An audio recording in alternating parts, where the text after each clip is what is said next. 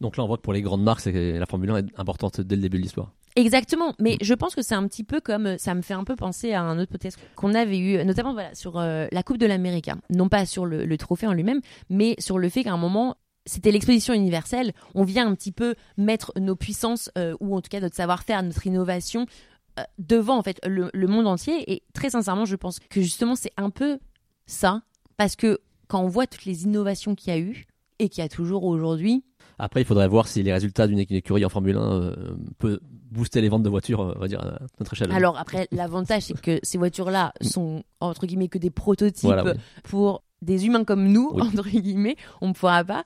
Mais, euh, mais voilà, on sait aussi que la performance avec tous leurs concept cars, etc. Mais en tout cas, sur le papier, bah, c'est quand même celui, euh, à celui qui arrivera à alléger le, plus, le mieux sa voiture pour qu'il y ait plus de puissance, l'adhérence, etc. Enfin, voilà, il y a quand même quelque chose qui se joue. Mais à l'époque, on n'était pas non plus dans cet même écosystème euh, financier. C'est-à-dire aujourd'hui, effectivement, la F1 euh, est très rémunératrice, ce pour tout, mais à l'époque, pas la même chose. Et donc, du coup, justement, symbole du dynamisme du championnat, ces quatre grands constructeurs, donc comme on l'a dit, Ferrari, Maserati, Mercedes et Lancia, viennent avec quatre voitures qui sont un V8 pour Lancia, donc déjà ça devait ronronner, un 8 cylindres en ligne Mercedes, un 6 cylindres en ligne pour Maserati et un 4 cylindres en ligne pour Ferrari. Et c'est là où c'est drôle. Parce que du coup, Ferrari, ils sont un peu, entre guillemets, en plus petite euh, puissance.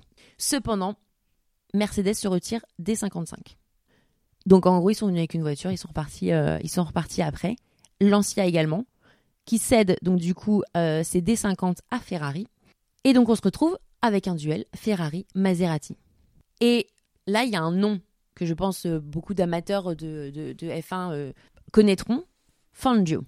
Et c'est assez drôle parce que donc du coup, il gagne avec Ferrari en 1956 et il gagne avec Maserati en 1957. Quand même sur deux périodes où euh, les deux se, se bousculent un peu sur le, sur le championnat.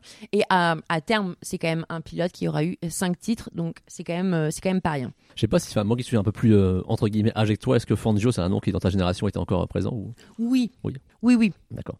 Mais un nom comme ça, comme il y en aura d'autres, par exemple Vettel, Prost. Alors on n'est pas sur le sur cette, on est un, cran au-dessus, mais ça reste pas ma génération à la base. Mais en fait, c'est quand même des personnes qui ont marqué le circuit.